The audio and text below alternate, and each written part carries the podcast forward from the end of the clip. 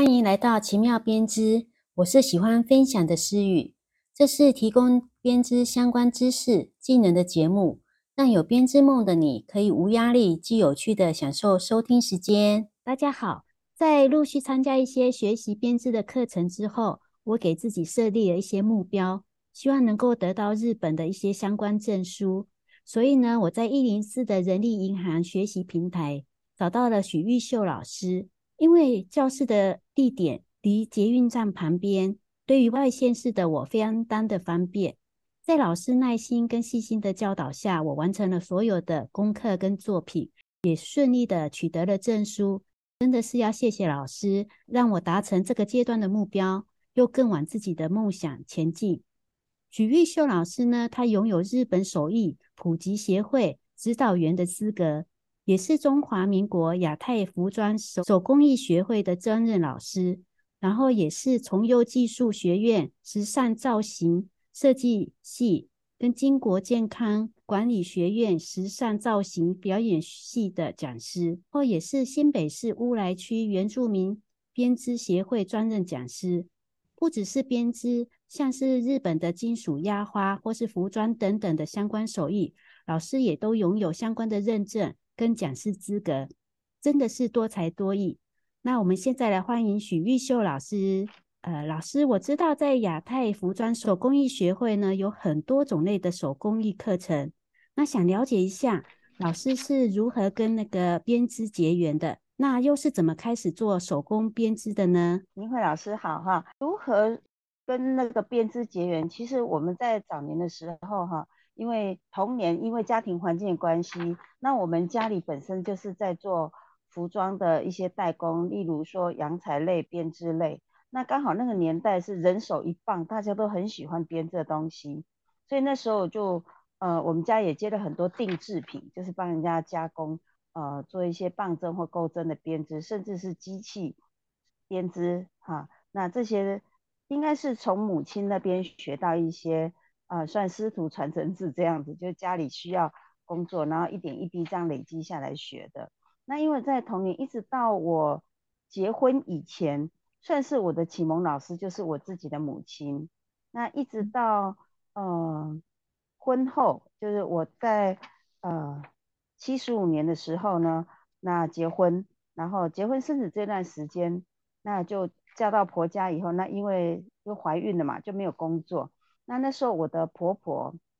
她就觉得说，哎，你这么会这么多技术，那有没有什么证明呢？我说，哎，好像没有哎。那所以我婆婆就建议我，因为我婆婆公公婆婆是中医师，所以他们很觉得证照是一个很重要的一个背景，因为你能力再好，没有证照很难够很难能够呈现说你的技术层面到哪里。所以那时候我的婆婆就是在我怀孕期间呢，她就赞助我哈。让我学习一些编织的证书。那那时候我们呃编织证书那时候早期哦是要打五年，到讲师要织五年哦，大概上百件的衣服。那那是旧式的方法，当然放到现在是不行。现在当然有所改变。那从那时候开始，我就从母亲的师徒传承制，然后一直到婆婆的呃觉得说跟我讲要取得专专业的技术。其实我那时候也没有打算说创业或是做其他用途，但是就是能够感受编织这一份的优雅跟温暖，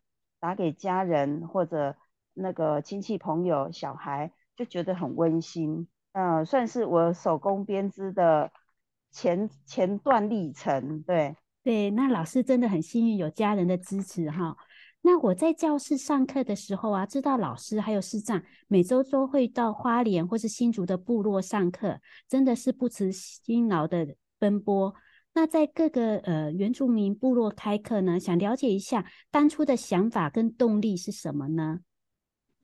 如果说像呃讲到说原住民部落的这个部分开发哈，那要再回归到我们手工编织的开始的后半段。因为我开始是因为是因为学习学而做而教，那所以我在呃我们刚刚有讲到说我是婚后才去取得证书的，然后呢一直到呃那时候我先生他是专门在进口纱线，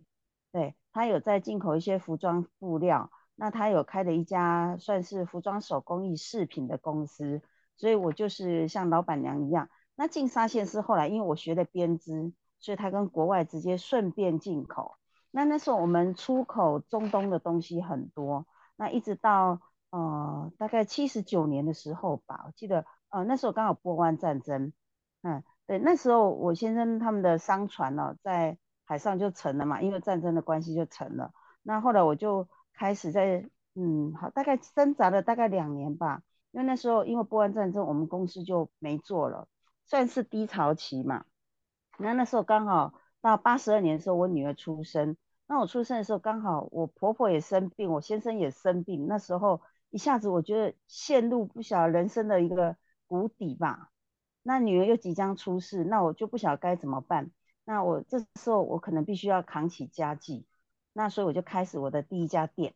我就编织教室是开在那个永和顶溪捷运站那边，那时候还没有捷运，对，是我运气好，我刚好去那边开了店以后。那边捷运刚好在盖，就通了。对，那那时候从开店开始哦，就做的还不错啦。那那时候就是附近呢有学校、有市场、有医院，所以算是闹中取静的一个地方，做的还不错。可是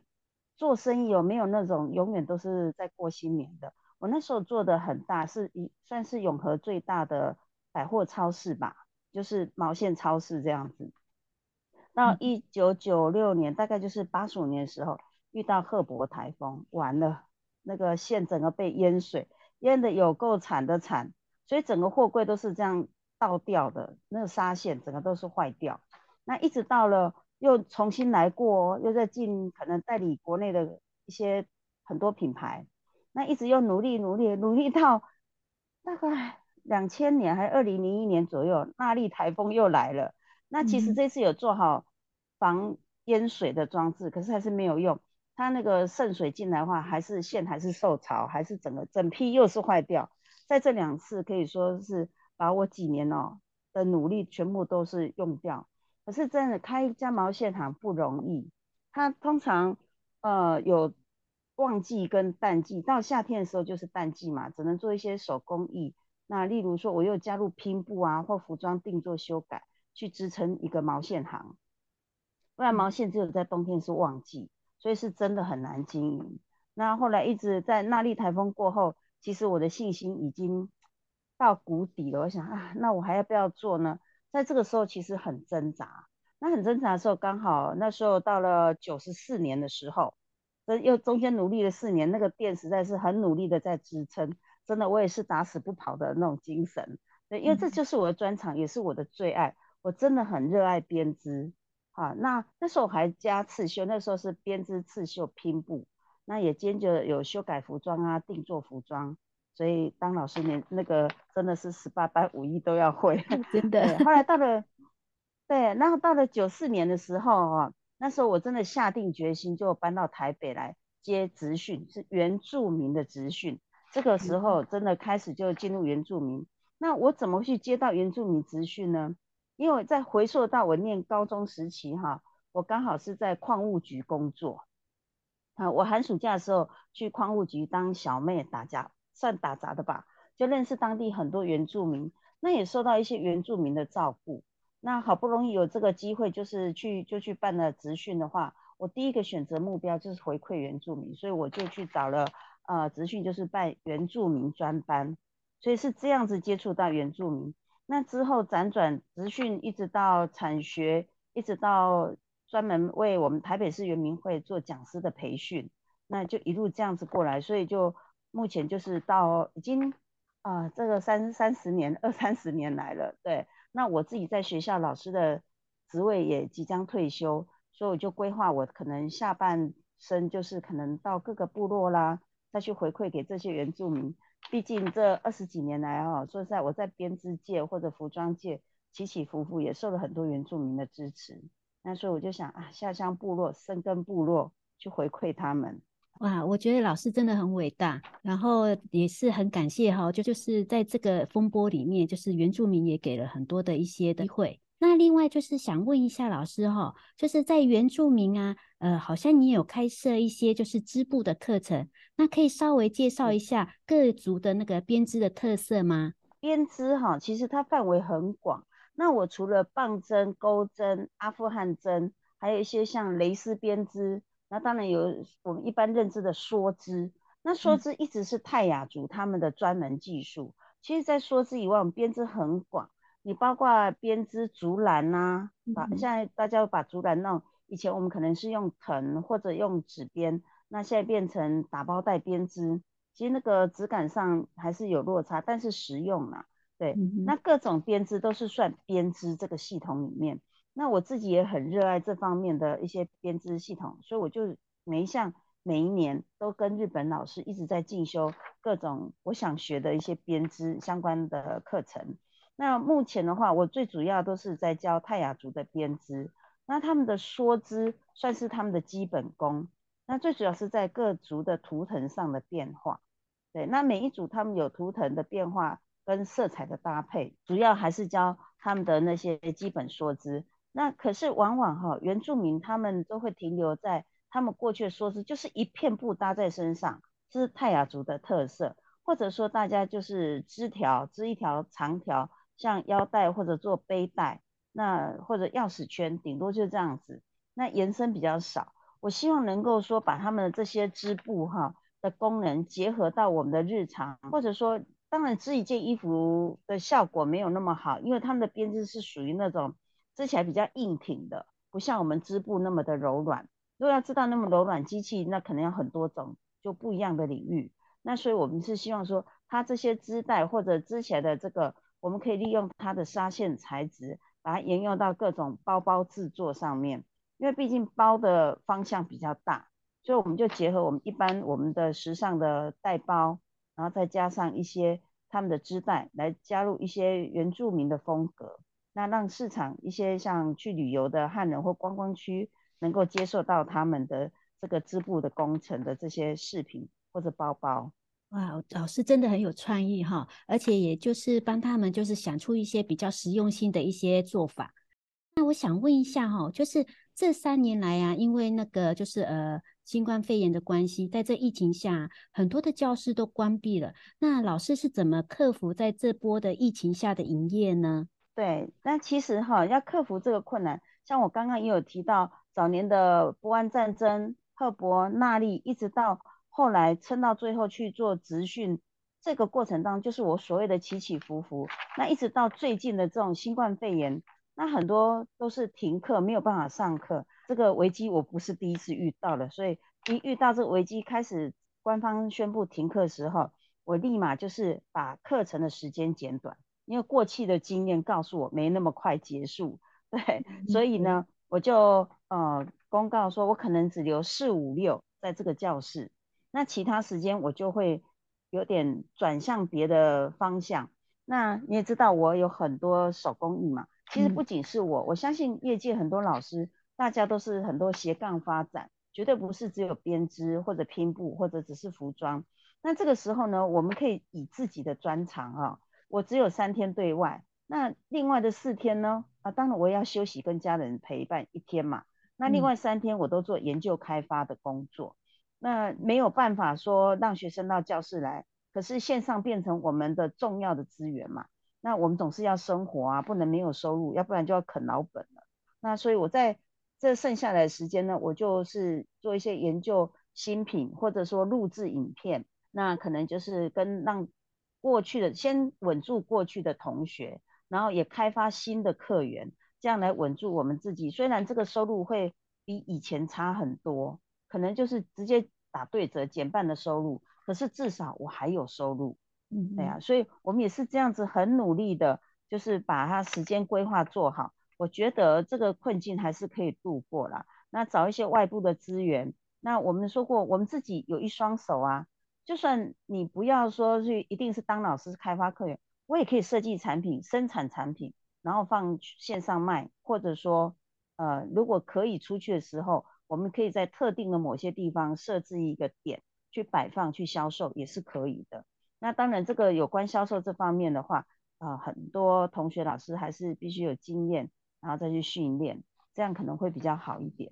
那我是撑过来的啦，对，现在是都还不错。谢谢。对，真的看得出来，老师这样子多元的发展哈，真的是可以，就是不管是任何的风浪，其实都可以挺过来的。那我想问一下，就是说啊。因为现在很多人就是对这个编织蛮有兴趣的。那如果说有很有兴趣，可是需要比较多时间练习的学员，老师有没有什么比较独特的教学方式，可以让学员呢比较不害怕，又可以简单的入门技巧呢？其实我觉得说，像我们教学长久以来，编织这种东西是一个温情、很缓慢的一种慢活的艺术。所以我会觉得说，哈，在过去我们只能说啊，开着店天天等学员上门。现在我们刚刚说有前面的前提，现在的经营模式也要改。那在疫情的期间，我们已经慢慢的有线上的课程推出，而且现在手机很方便，像我们也可以用 Line 去短呃短视频的录制，然后跟学员一对一的这样教学。所以我通常会跟学员讲，你们可以有问题可以直接赖我。但是我不会马上回答，我可能有在上课或工作。那我等我有空闲的时候，可能晚上我晚一点都会回复你们。我应该都是会会录制，或者说在线上直接做答复。这样子的话，他们可能比较有信心。那另外像我们刚说，我有固定的时间的话，可能会挪出一天专门的家政班或者专门的呃编织班时间，那让这些学员来问，就是他不用去拘谨到说，我一定要等到。某一个时间才可以去上课，并不是，就是我可能每个礼拜，像我刚刚说，哎，我归纳为四五六我才在，只要这三天你都可以随时来问，那就没有一定的限制。我是把它变成一种像责任制般的去教学，不是说哦现在开课就是固定时间教完就没有我的责任，并不是这样。对，所以后续的服务我觉得也是很重要，不然他什么东西都完成不了，可能以后就没兴趣了。所以我大概是会往这方面去继续去帮学生解决他手上未完成的作品啊，这老师真的很棒，因为这样子就是等于帮学生就是克制化，他随时想有时间做学习，不管是线上的课程或是呃在其他的一些科技的平台上面都可以做回答，那对他们来讲其实是可以持续的一种活动。那想问一下哈，就是说很多学生呢，他都有编织梦，想要可能想要取得证照。那对于取得证照有没有什么需要注意的地方呢？像目前的话，哈，呃，坊间有很多，像我之前也上过很多欧洲进来的证书，或者各界公司、有限公司开的证书，或者说我们这种专业单位学会开的证书。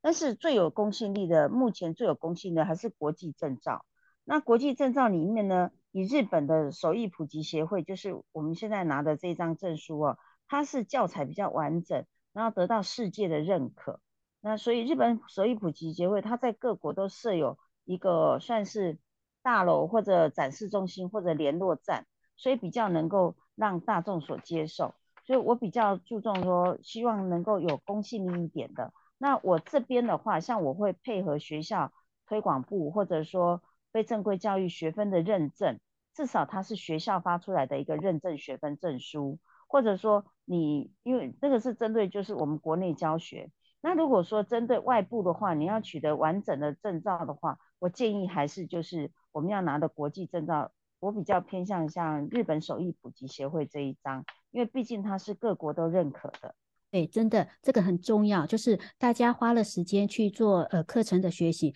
当然是要拿到有国际认证的，这样才有公信力。今天真的谢谢老师丰富的分享。那如果说希望取得编织或其他手艺相关证照的呢，大家都可以参考亚太服装手工艺学会的课程哦。参考的链接呢，我会放在资讯栏上面。谢谢老师，也谢谢大家今天的收听，欢迎留言。那期待下周的空中相见，拜拜。谢谢。